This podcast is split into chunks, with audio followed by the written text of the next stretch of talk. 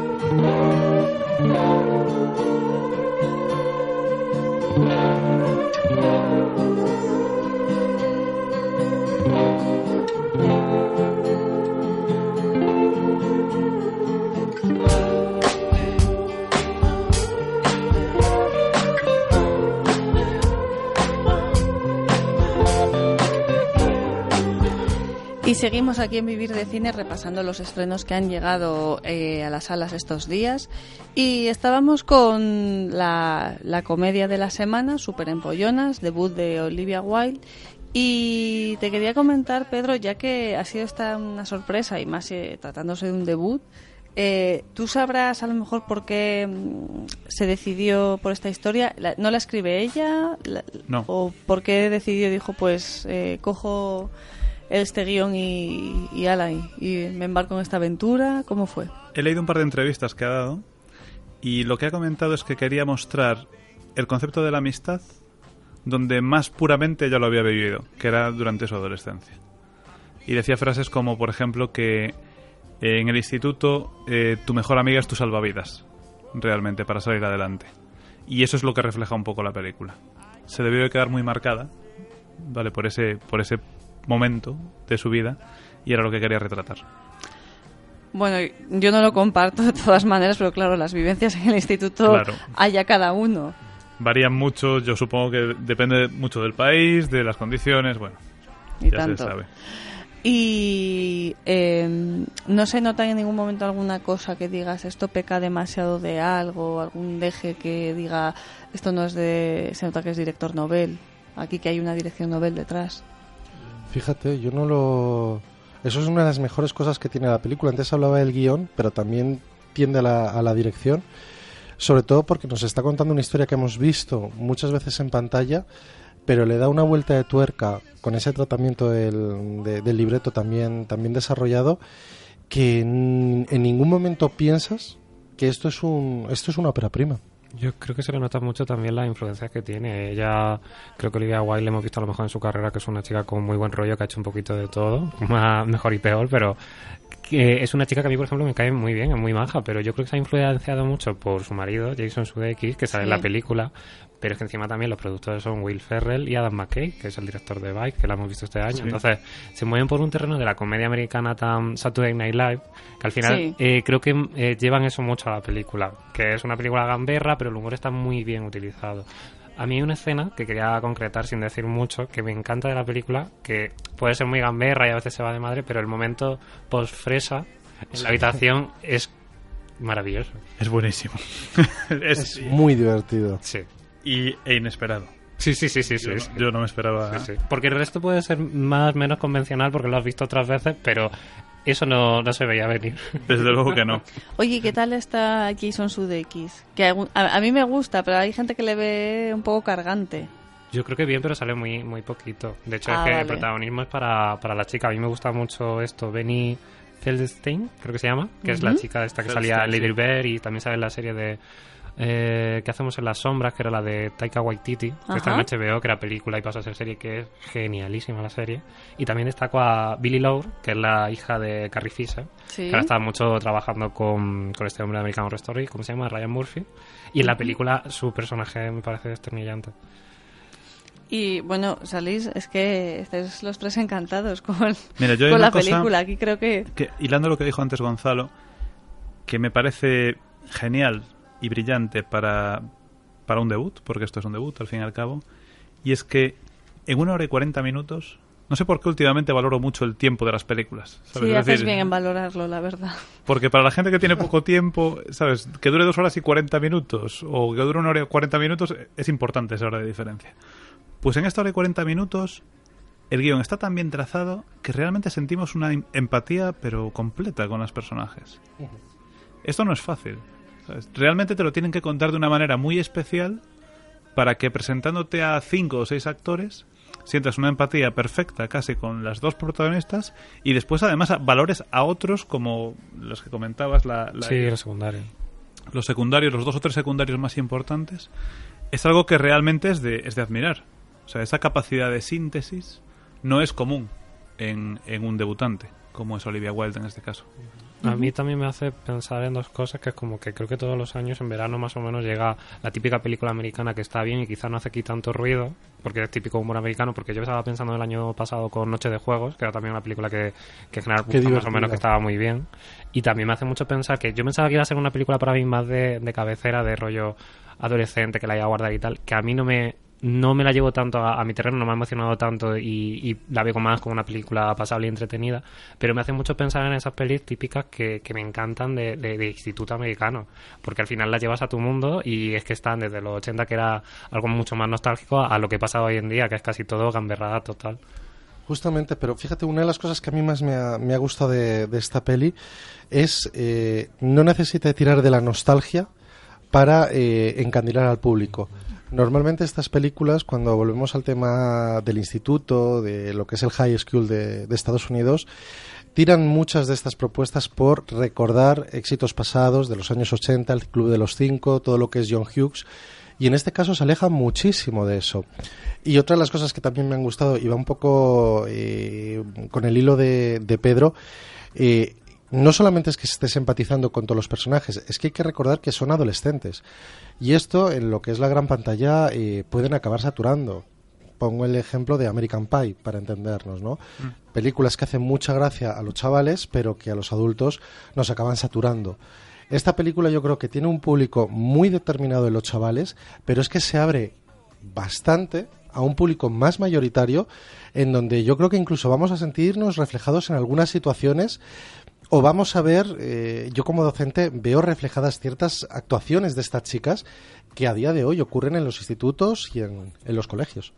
Y una última cosa que Sí, sí, digo, un, no he llegado a decirlo ni, ni lo voy a decir, pero digo, el concepto con el que arranca la película yo creo que es un concepto con el que todo el mundo se ha visto familiarizado, que es eh, ¿por qué se da esta situación? Y que lleven eso al cine me parece maravilloso. Sin duda, porque es muy realista. Sí, sí, sí, sí. sí. Es el realismo que respira esta película, que dentro que son situaciones que luego pues se llevan un poco al paroxismo, eh, lo que son las premisas de todas esas situaciones eh, son muy de andar por casa. Todo el mundo lo ha vivido. típicas.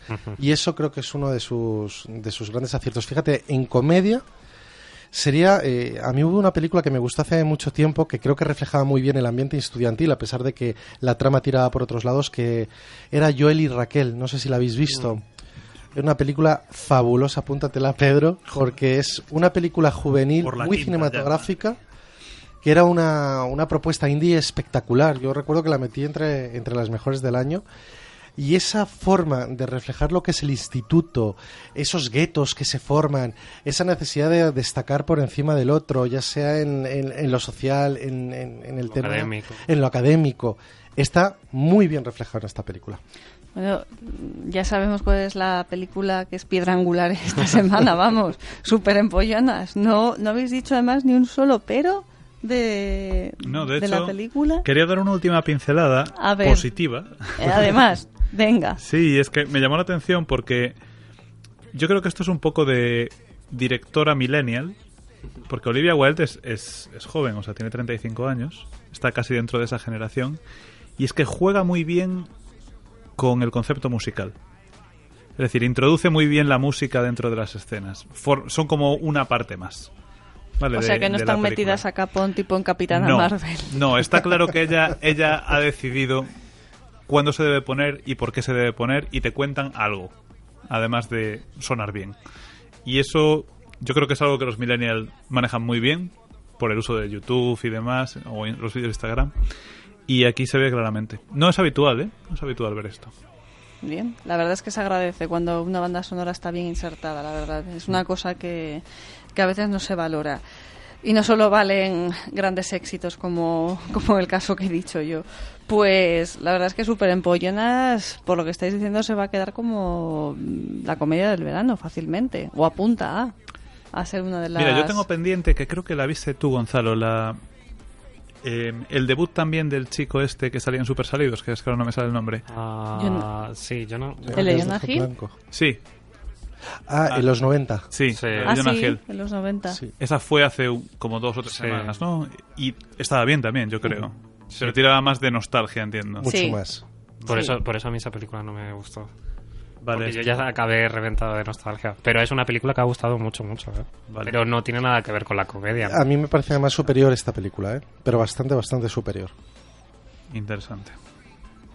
Pues nada, Olivia Wilde... eh, Uno, Jonah Hill, Totalmente, pero- sí, sí, está ya superando a Greta, a Jonah y no sé si algún otro colega más de su marido, pero bueno, a mí me, me Claro, alegra, es, que, la es verdad. que Jonah Hill salía en Super Salidos, o sea, ya es que el círculo ya se... Se cierra otra vez. Pues, a ver, nos queda un último estreno que traemos esta semana aquí a Vivir de Cine, pero antes, eh, Juan Carlos, ¿cuántas pistas te quedan? Ah, bueno, algo tengo preparado. Bien, vale, vale, pues nada, dinos algún detalle más. De hecho, esta es la que no me gusta porque lo he encontrado como anécdota y resulta que cuando se iba a rodar la película, pues inicialmente eh, este protagonista era muy conocido entre el público por haber hecho un personaje que llevaba sombrero. ¿Qué es lo que pasó? Que cuando iban a rodar esta película, pues tenían la idea de que el personaje llevara sombrero, pero como estaba asociado a la otra película, cogieron y lo demarcaron completamente. Entonces, pasó, pasó de iba a llevar sombrero a llevar un corte de pelo extremadamente corto, precisamente para cambiar de la imagen de un personaje a otro. Esto me ha desconcertado. Yo pensaba, yo pensaba que lo tenía guardado, pero sí, es una cosa muy curiosa. Bueno, luego ya cuando le pongamos cara, Es- Este actor, el, el de la película, en otras películas llevaba sombrero. eh, es Y por- muy reconocido por llevar sombrero. Nos hemos quedado. eh, Pedro, creo directamente que pasa ya. Se ha retirado Es- hace tiempo del fácil, juego. Es fácil, pero hay que ir a, a darle la, a la guindilla esta, ¿no? Mm. A darle la vuelta. Esto del sombrero sí me ha... me has hundido. Te quita el sombrero. Sí. Bueno, Me quito el sombrero con esta pista. pues mm, vamos a seguir pensando en, en ello, la verdad, y luego nos das eh, algún detalle más. A mí también me, me ha, me ha dejado loca completamente. Tenía ya un par en la cabeza de o es o esta o esta. Pero bueno, Gonzalo no sé si la ha descubierto así de repente por ciencia infusa o que le ha venido la inspiración. En fin, Cuidado que a lo mejor es una pista falsa, ¿eh? sí, o pista con truco. ah, o Cuando no. al que lo hace le Ah. ha gustado mucho, eso es que tiene, tiene chicha la cosa. A ver, nos tenemos que ir al... Sigamos luego pensando en el clásico porque nos tenemos que ir ahora a, como decía, la última película que traemos. Una comedia de tono mucho más íntimo, es francesa y se llama Quien me quiera que me siga. Sí, pero bueno, no es, no es posible que no volvamos a estar juntos. ¿Estás, estás segura? ¿Estás segura de que...? ¡Simón! ¿Qué pasa? ¿No contestas cuando te llamo? Además me cabreas, ¿me entiendes? ¡Me cabreas! ¿Dónde está el joven guapo que conocí hace 35 años? Ese que quería cambiar el mundo. Lo creí tanto que ya no lo creo. Oh, me tienes harta. Oh, oh. Cierra la boca, ¿eh? Pero oye, oye, oye. ¿Crees que con tu careto de asesino me vas a dar miedo? Simón. Simón. Simón. ¿Dónde está Simón? No quiere verte. Compréndelo, Gilbert. ¿Cómo os habéis reído de mí? ¡Me habéis engañado! ¡Pero cabrón! Me ha hecho abrir los ojos. Que te fueses, me ha hecho abrir los ojos. Yo también los he abierto. Quiero que me devuelvas mi libertad. Me quedo aquí. Estoy tranquila finalmente. La verdad es que te gusta tenerlos a los dos yéndote detrás. No sé ni lo que hago. ¡Ah! Que estamos bien así, los tres juntitos. Estás luminosa. Son los farolillos.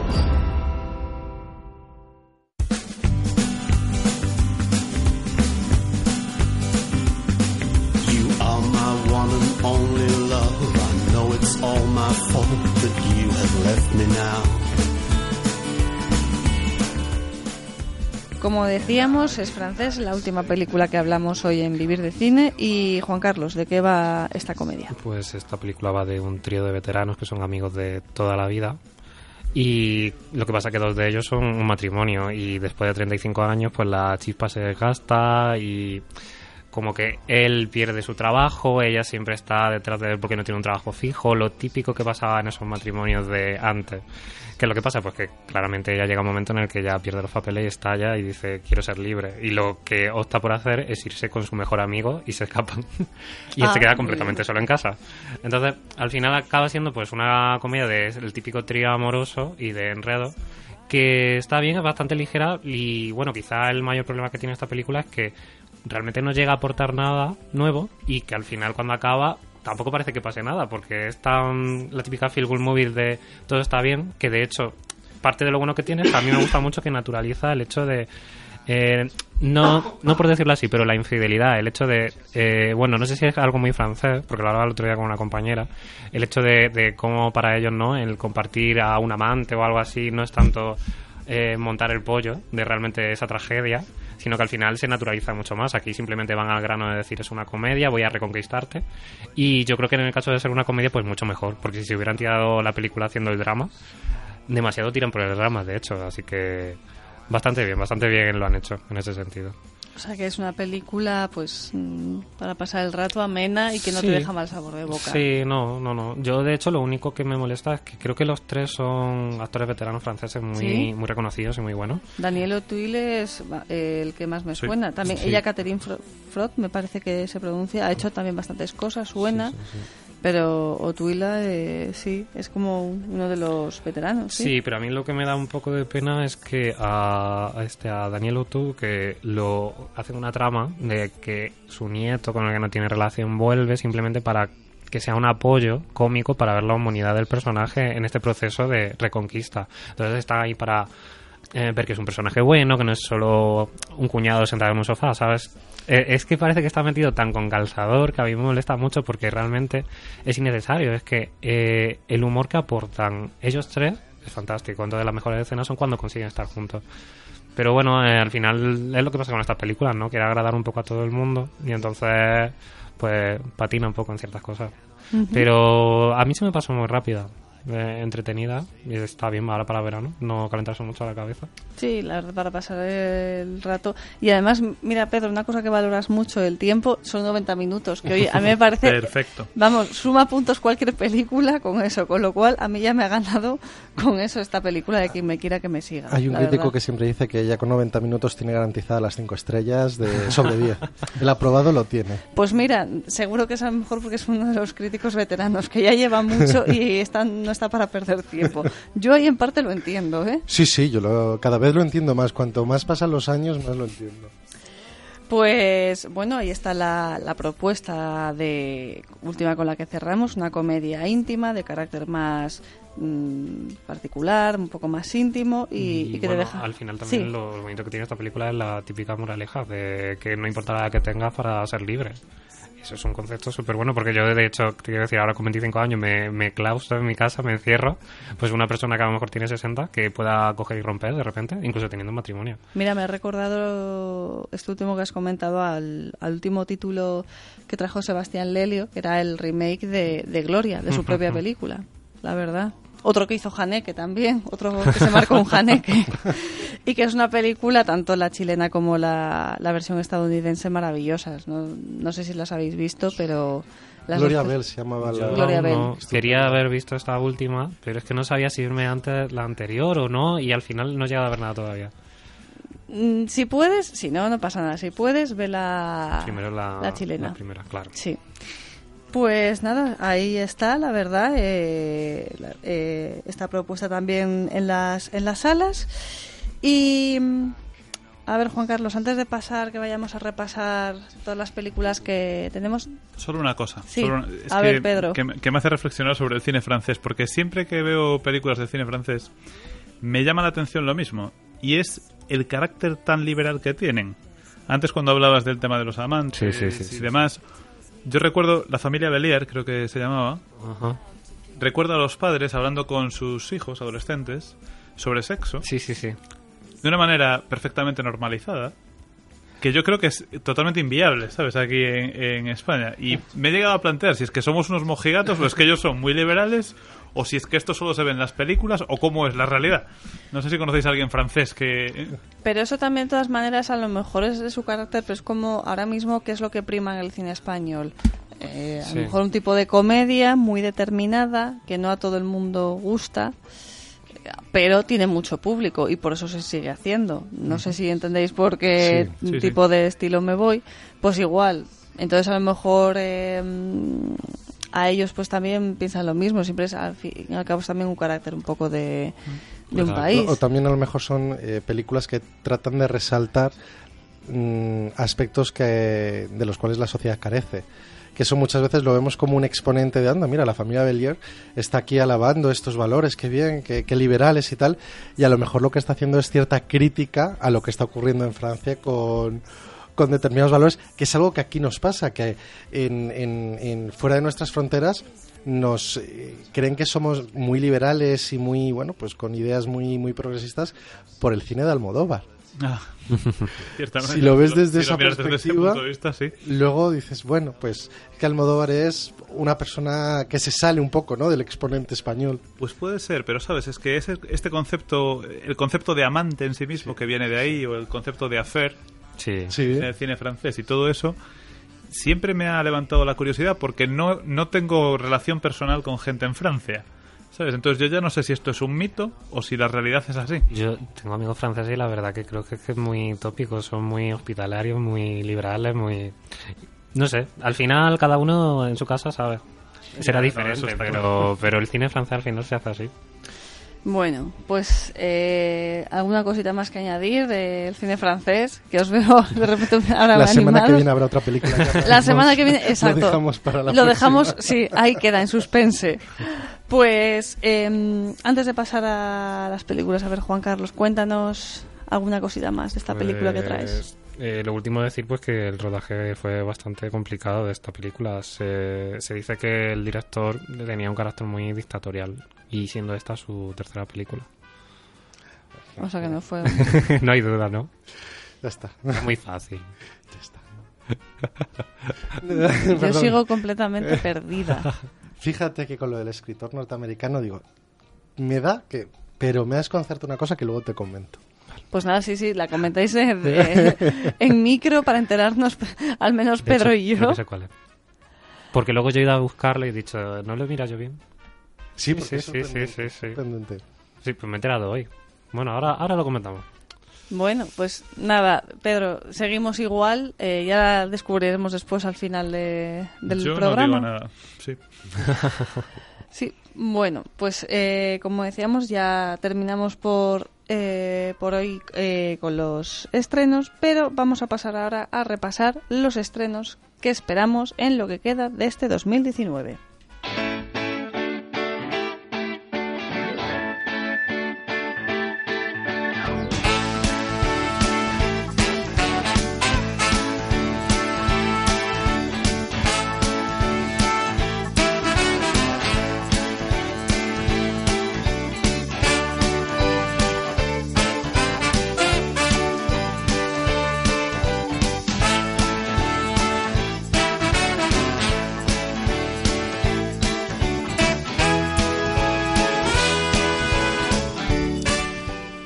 Decíamos, vamos a repasar las películas que tenemos más ganas de ver de lo que queda de año y la verdad es que este segundo semestre de 2019 viene bastante cargadito y con propuestas bastante suculentas. Bueno, semestre ya empezado, pero que retomamos ahora eh, desde, este, desde este final del mes de julio. Como por ejemplo, dentro de dos semanas tenemos una de las películas más esperadas de todo el año. Eh, que bueno, pues eh, aquí hemos tenido la suerte ya de verla. No vamos a comentar mucho, pero estamos hablando. es que tenéis todos una cara y unas ganas de hablar, que vale, vale, vale. Eras una vez en Hollywood de Quentin Tarantino. Que como decimos, pues eh, la película se estrena el 15 de agosto, ya la hemos podido ver, ya hablaremos más a fondo de todo lo que ha hecho Quentin en ella, pero mm, hay ganas y hay mucho eh, la gente la espera con muchas ganas, desde, yo creo que desde que pasó por, por Cannes. Y que levantó las... La gente salió del festival como, bueno, pues, pues Sí, un ahí poco de todo también, ¿no? Sí, como bien, sí, qué fiesta y, y bueno, es que claro, esto es difícil hablar de es esperada cuando ya la tenemos vista, pero bueno, tenemos que empezar con ánimo. Es complicado, sobre todo por lo que cuenta o lo que se supone que va a contar, que es el tema de eh, el 1969, el asesinato de Sharon Tate y todo eso la verdad que atrae muchísimo a, a lo que son, sobre todo los cinéfilos. Y creo que puede jugar muy bien para lo que es el gran público. Eh, sin así decir muchas mucho spoiler y mucho de lo que os ha parecido, eh, ¿os ha entretenido?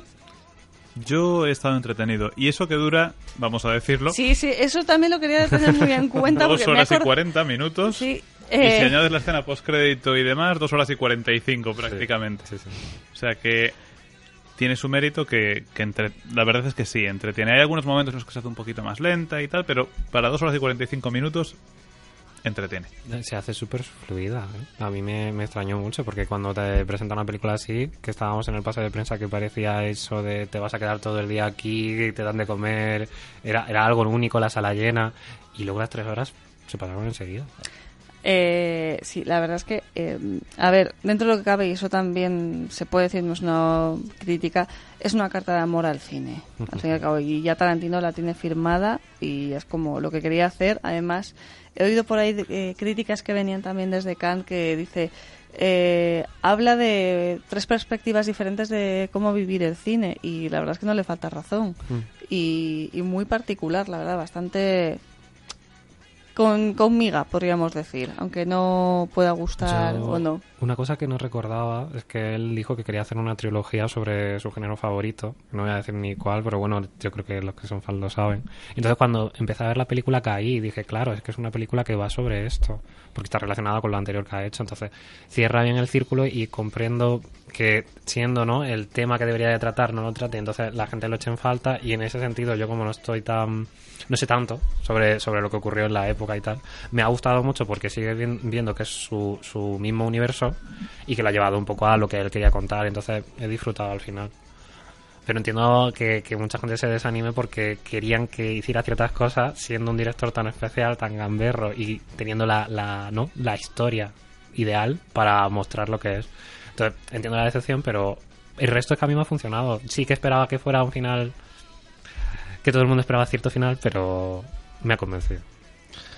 Eh, yo, fíjate que mm, no acabo de estar tan de acuerdo, sin entrar a si me ha gustado o no, con que es una carta de amor al cine. Yo no lo acabo de ver. Creo que es una carta de amor a las filias o a ese amor que universo. siente eh, Tarantino hacia determinado cine, que tampoco vamos a desvelar.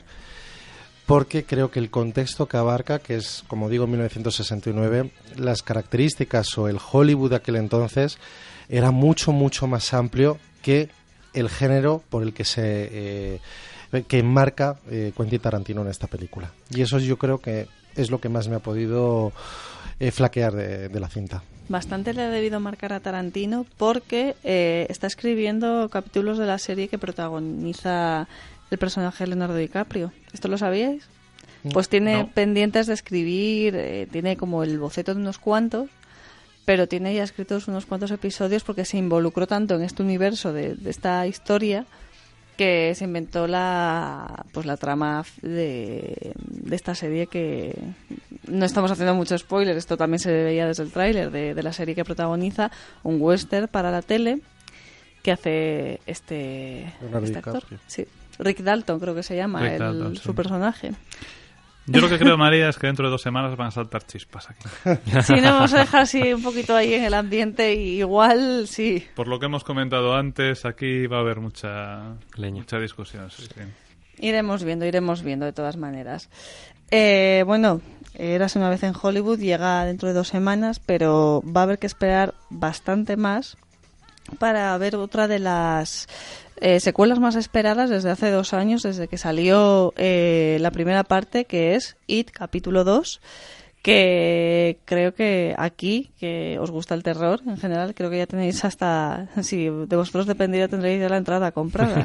Yo tengo el cronómetro puesto en el móvil. No, yo ya me imagino. Entre esa y Doctor Sueño, Gonzalo, estás que vives sin vivir en ti. Paso de IT 2 cuando ya termine un cronómetro a lo que queda para Doctor Sueño. queda bien, bien. Bueno, oye, pues nada, ánimo. Queda menos, queda menos. el verano pasa enseguida, mal que nos pese. Pues, pues sí, la verdad es que ¿qué os ha parecido los adelantos que hemos visto de IT? Yo de hecho es que no he querido ni verlo. Vi, ¿No los has vi visto? el primero, el que, primero, que no quería casi ni verlo, que es una escena que está súper bien. Sí. Que, que casi yo creo que es un tráiler que a le, gustó ¿no? mucho.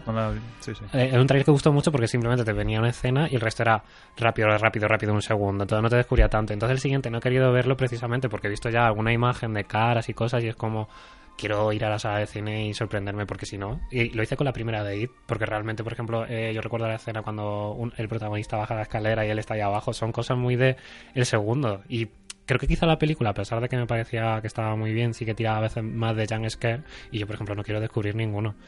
Por mucho que me dé el susto con el sonido a tope, eh, quiero disfrutarla todo lo que pueda.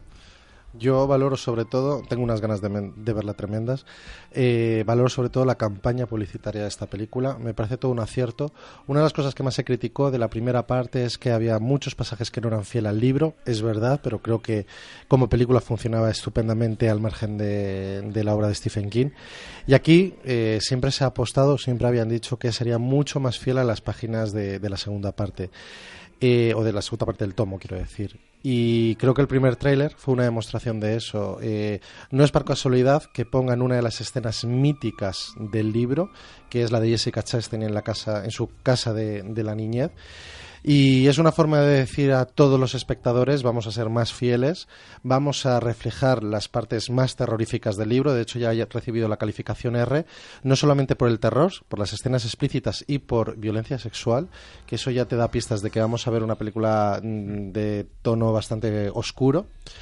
Y creo que se viene una película bastante mejor que la, la primera entrega, me atrevo a decir. Esperemos que no decepcione, pero el tráiler, el primer tráiler que me pasa conmigo a Juan Carlos, solamente he visto la- el primer avance, ya pinta como una película muy fuerte. Y al final, bueno, vuelve el director que está muy bien porque hizo un buen trabajo, pero yo vi la descarga, es que me tiene enamorado con ese ojo que se le va a la virulé. Es que vuelva a él, a mí me tiene comprado.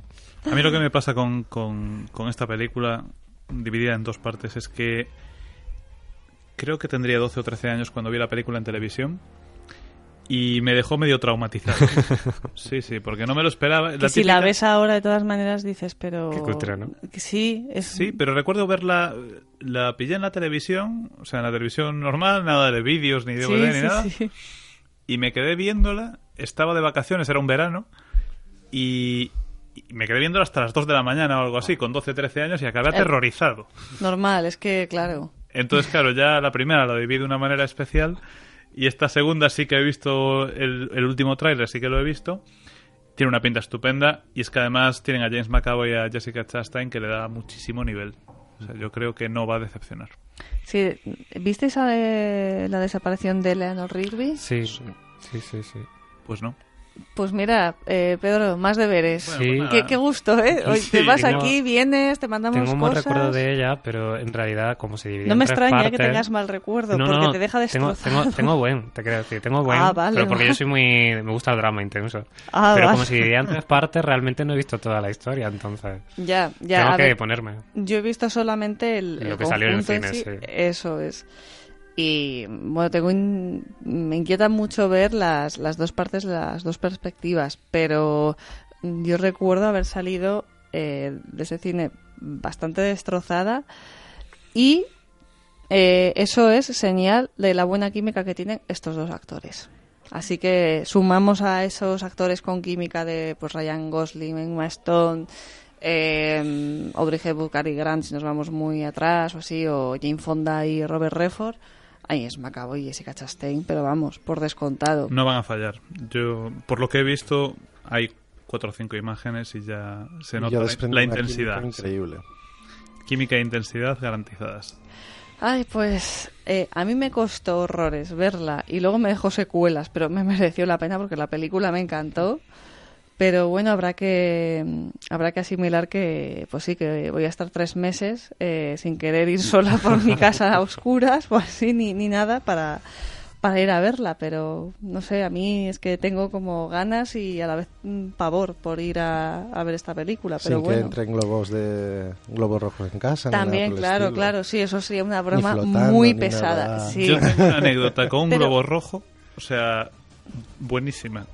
Un verano, como Verás. 7, 8 años después, teniendo, pues no, tendría 20 años o algo así, eh, me levanté por la noche a la Encima, cocina, por la noche, beber, estaba en casa de mis tíos, en, en Pontevedra, cerca de la playa, las 4 de la mañana, voy a beber, vuelvo, sabes, así con los ojos medio, medio abiertos, y recordé el protagonista de Cars, Sí.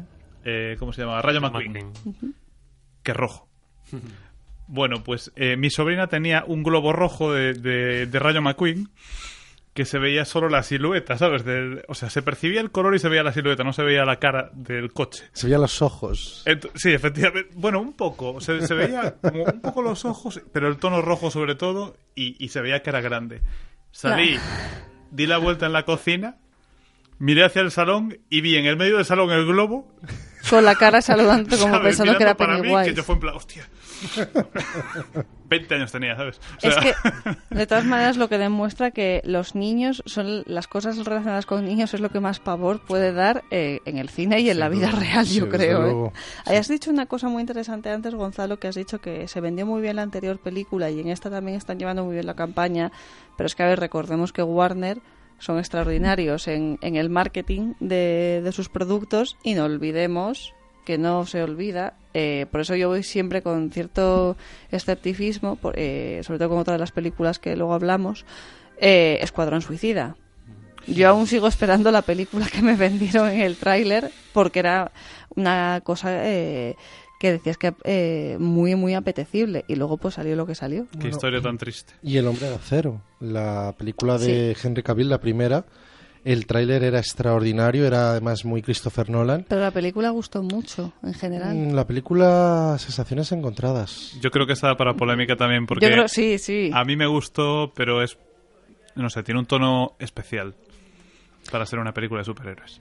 Pues iremos viendo a ver qué, qué pasa con esa película. También está por llegar, que está ahí por noviembre o así, Juan Octubre, Carlos, octubre, noviembre. Eh, la película ganadora del Festival de Cannes, Parasite, Octubre, octubre, sí, miramos antes. que se sabe de qué va, Eso iba a decir yo, porque digo, realmente la espero y no sé de qué va.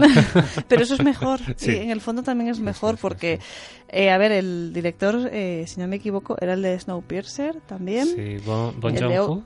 Eh, Bong Joon-ho, eh, Okja también, que es una película que si no habéis visto está en Netflix. Sí. Pedro, ¿esa la tienes Esa sí vista? la he visto. Bien, muy bien, muy Y- bien. Iba por ti, ¿eh? No, no te, no te he pillado. Host. Espero que la hayáis visto, porque si no os veo apuntándola ya vosotros. The Host visto, es una película de terror que hizo hace 10 años. Es que no la he visto, pero en su época Ah, sí, marcó The mucho. Ghost, la del monstruo Sí, marino. sí, sí. Esa está bien. Sí. Eh, Bueno. Curiosa, curiosa. Era una, muy- una película muy japonesa.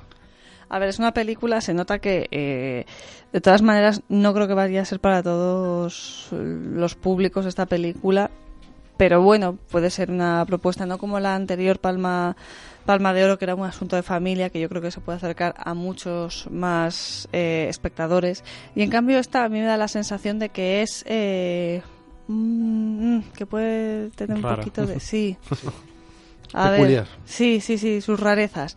No se sabe. Yo te- también tengo muchísimas ganas de verla, pero, pero hay que reconocer que no debe ser para todos, para todo, para todo el público cinefilo.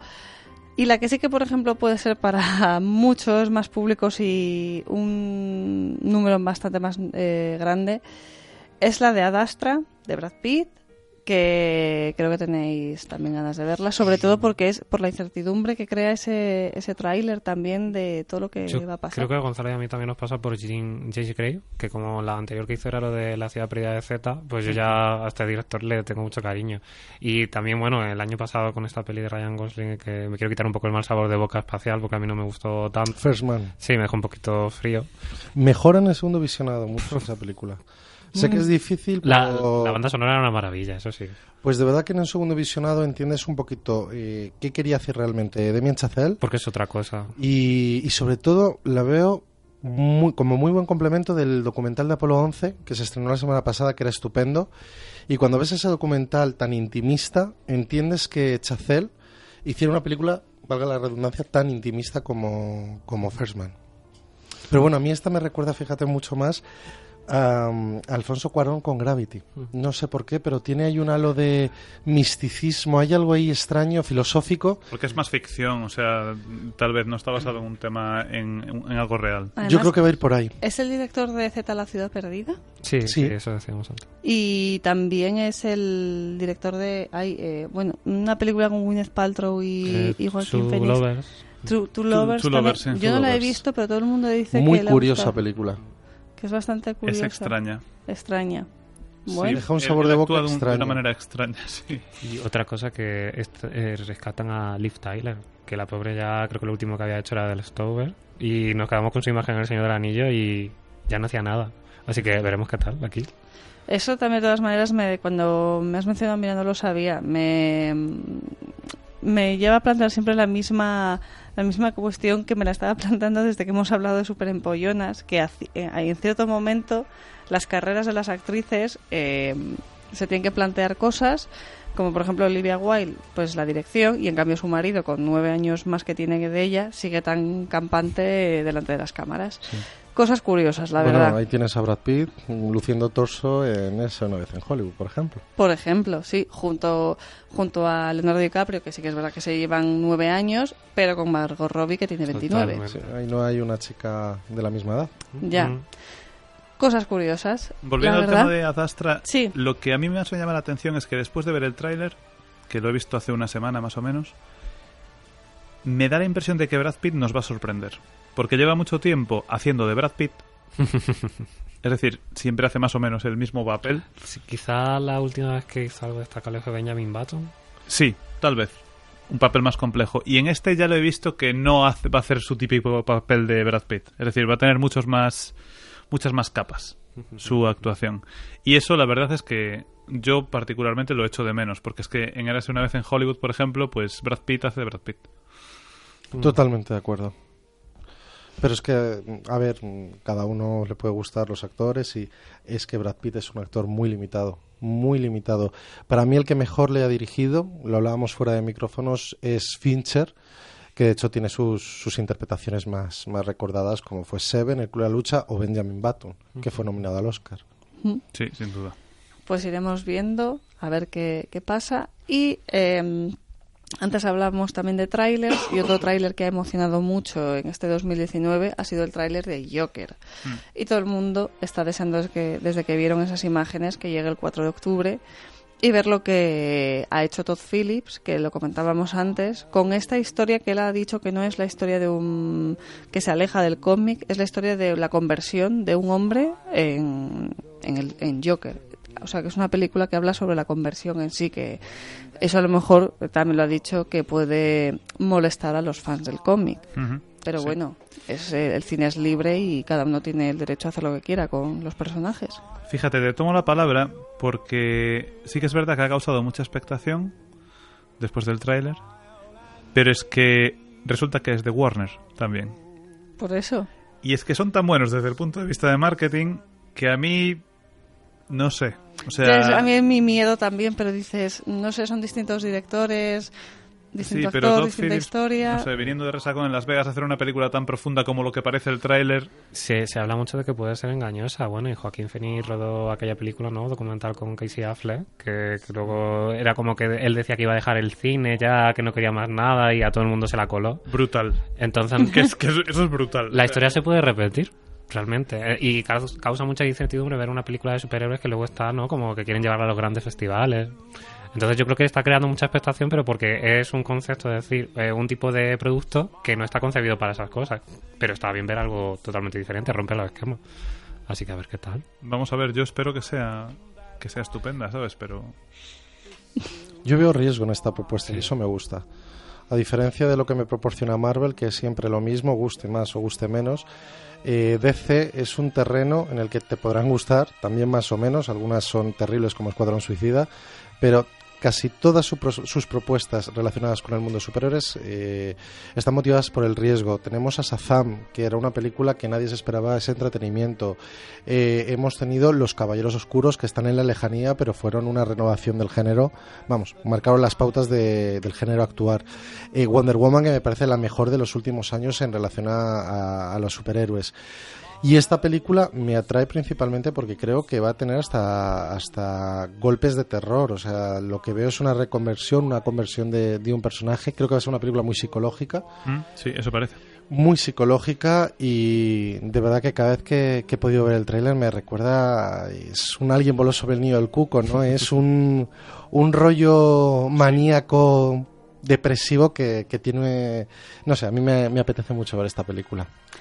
Pues ahí están, la verdad es que las sensaciones eh, que, nos, que nos deja Joker.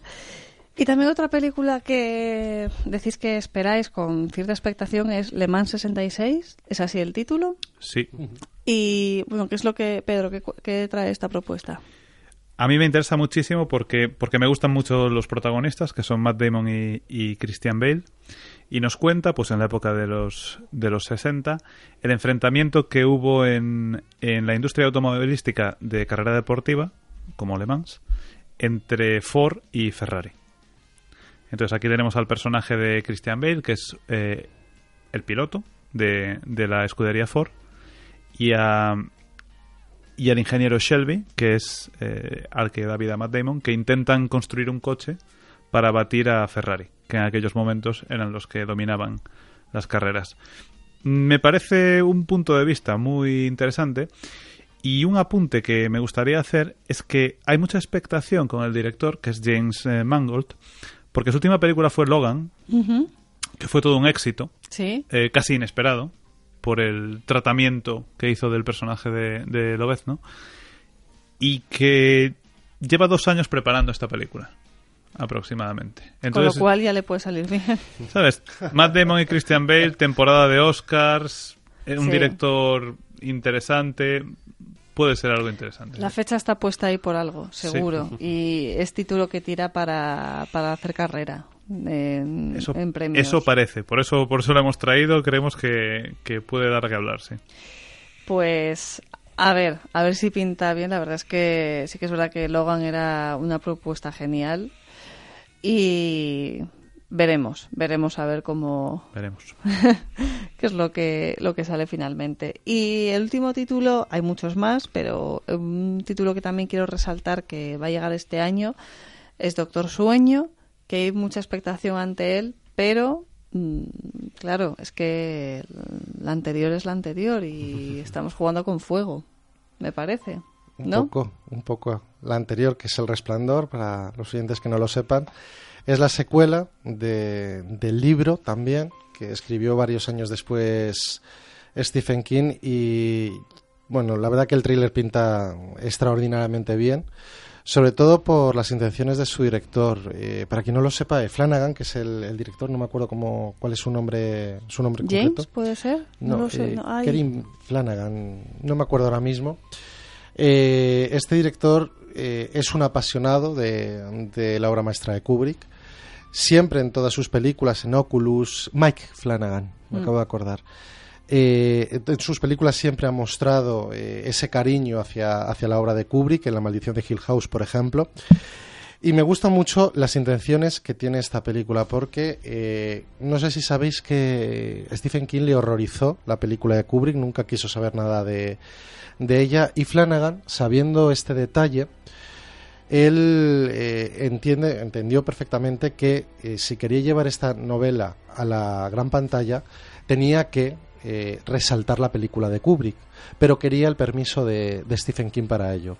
Entonces se fue a su casa y le dijo que por favor no iba a realizar esta película si no le daba la autorización testimonial, porque podía hacerla perfectamente, de que contaba con el permiso de Stephen King para hacer un homenaje a lo que es la novela, coger los, apuntes de la novela original de Stephen King, pero también eh, guiarse por el público, que es conocedor más de la película, y rescatar elementos de la película de, Stephen, de Stanley Kubrick, exponiéndolos en, en esta nueva película. Stephen King le dijo finalmente que sí, por lo visto fue bastante pesado.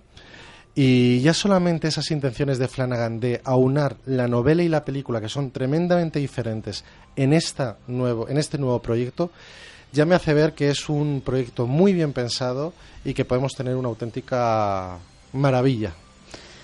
Mm, espero que tengáis las mismas ganas, o al menos que, que las haya contagiado Gonzalo por cómo ha hablado de, de, de, De hecho, Doctor este verano me leo el libro, pero vamos. ¿Sí? A ver qué han hecho. Sí, sí, porque lleva seis años en mi casa, el pobre. Pues mira, ya tienes también tarea. El director viene de La Maldición de Hill House también, de Netflix, o sea que yo creo que Pinta bien, pinta, pinta bien. bien. A ver, nos queda muy poquito tiempo y vamos a dedicar estos últimos minutos que nos quedan a la película que has traído, Juan Carlos. Eh, ¿Tienes algún otro detalle, cosita que decirnos? Eh, estoy seguro que es la segunda vez que sale de clásico. ¿Ah, sí? Sí, sí, sí. Bueno, la semana, la semana pasada también trajimos aquí West Side Story, que seguramente haya venido muy anteriormente como clásico, pero bueno, es lo que toca y da igual. Los clásicos se repiten, siempre son bienvenidos, todos. Eh, Gonzalo, tú la sabes, ¿no? ¿Quieres decirla tú o la dices tú, Gonzalo, Gon- Gonzalo. Gonzalo? Es un homenaje a un actor que ha fallecido recientemente. sí. Eh, bueno, es Mira- Blade Runner. Claro. Mira que me lo imaginaba, he dicho, aunque hablamos con esta, lo, lo he estado intuyendo antes de entrar en, en el estudio. Digo, aunque hab- hablamos y hayáis traído la película, has hecho muy bien. Es un clasicazo, sin lugar a dudas. Abrimos y cerramos con ella, claro es que sí. homenaje. Homenaje muy guay. La, la anécdota de lo del sombrero, que era por Indiana Jones. Claro. Pero a mí me pareció súper, súper curioso, porque acaba de rodar la primera y ya dijeron, este hombre se, está, se va a quedar hecho un icono con sombrero. Y era la imagen que tenían de, de policía para él. Y cuando dijeron, "Eh, esto hay que cambiarlo rápidamente, pues cogieron y le raparon la cabeza casi. O sea, ¿y mm, el director tiene, tiene tan mala fama de autoritario? Eh, por lo menos en ese rodaje sí, de hecho hay una anécdota de, de camisetas como diciendo que, que los británicos cuando le piden algo dicen eh, sí señor y se lo hacen rápido y al día siguiente la gente se presentó con camiseta diciendo eh, en vez de sí señor sí que te den por culo o algo así. así que hubo de todo en ese rodaje. Madre mía. Harrison Ford no quiso volver a trabajar con Scott. Hay mucho mito ¿eh? sobre ese rodaje, sí, yo también lo he leído. Y, bueno, que fue un fracaso, pero ahora es película de culto. Ay, De Ese hecho, tildó de pornográfica. Sí, sí, sí, sí, pero yo no sé si es por la escena de sexo que hay en la película, pero claro, te quiero decir, tampoco hace tanto tiempo para que la gente pusiera el grito en el cosa, cielo. ¿no? Ya, cierto. No- Es del 82, Es la, la- la pista recordar. que me ha desconcertado. Es del Yo, 82. yo creo que quizá era porque era una película que no se entendía y entonces se agarraban a cualquier cosa para decir no me gusta. Claro. Eso también es verdad. Sí que es verdad que es una película que requiere muchos visionados. Eh, la verdad. Para Tiene una fotografía cosas... espectacular. Y- Sí. igual que eso la nueva Blade Runner también lo mantiene. La nueva Totalmente. Blade Sí, Runner tiene una luego. fotografía Sí, sí, maravillosa. Desde luego. Muy diferente, pero lo mantiene. Sí, con otros tonos y demás, pero lo mantiene. Y la música, bueno, es Hans Zimmer en este caso en vez de Vangelis, pero también está bastante bien. O sea, no está al nivel de la de Vangelis porque eso son palabras mayores, pero no decepciona en ese sentido. Y bueno, ¿alguna más de las eh, pistas que has traído? A lo mejor para ir a. No, bueno, hemos comentado todo eso, lo de que era, estaba basada en la novela de eh, Sueñan los androides con ovejas eléctricas, de Philip K. K. Claro. Y bueno, a mí yo lo que he visto es un montón, si te pones a rebuscar en internet hay mil historias, pero del tipo que iban a tirar una paloma volando y la paloma no puede volar si está lloviendo, eh, Claro. toda esta relación que había entre los dos personajes principales. Yo, lo curioso es que eh, saliera bien, al final. Sí, no, no, es increíble la verdad, porque eh, siendo autoritario, que hubiera tantas cosas, una película A él lo despidieron. tan extensa. Despidieron a Ridley Scott y luego tuvieron que volver a contratarlo. Y hay Ah. una cosa que yo creo que es muy que fue muy polémica en su día y que además hay varias versiones de la película Mm, sí, que como siete. que al parecer cambian totalmente el significado del final, ya sabes, el del unicornio y todo este Sí, el sí, sueño sí, que sí, tiene sí. y tal y que puede hacer hacerte creer pues las dos versiones sobre lo que es eh, Rick al final. Sí, al final nunca se sabrá. Nunca Sí. se sabrá. la- Sí, bueno, por las últimas versiones sí parece que es un, que es un replicante. Sí, Pero yo siempre me he quedado con la versión del 82. Me parece la... La mejor. original. La original, porque es la más sutil. En las otras sí hay pequeños... eh, mm, eh, pequeñas anécdotas en donde puedes ver que el ojo le luce...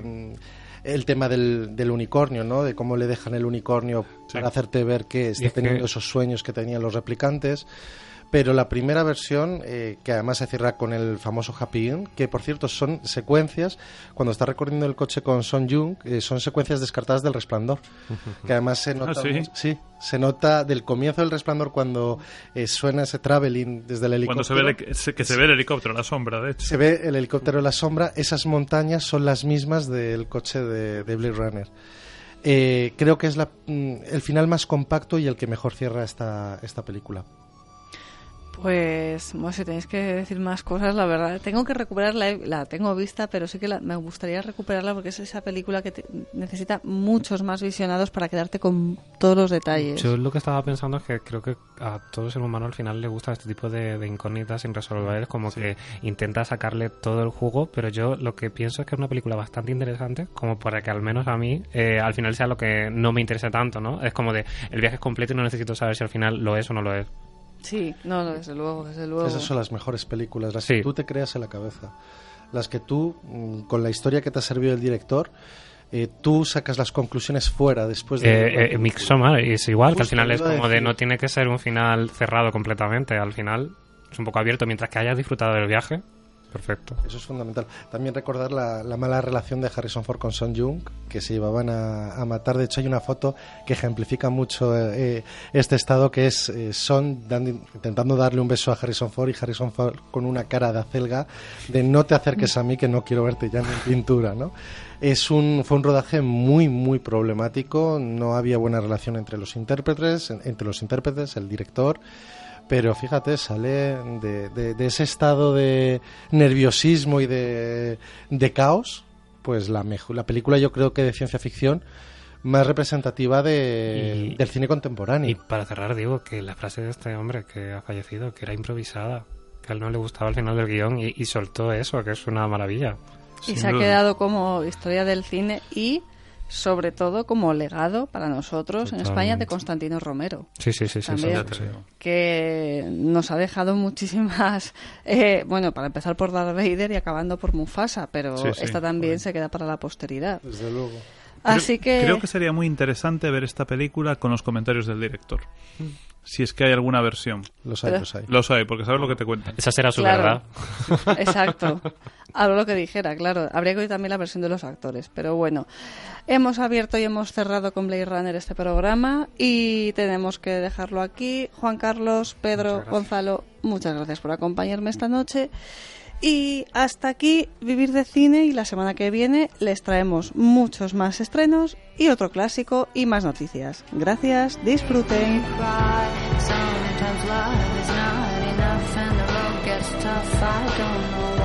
Vivir de cine con José Ignacio Cuenca.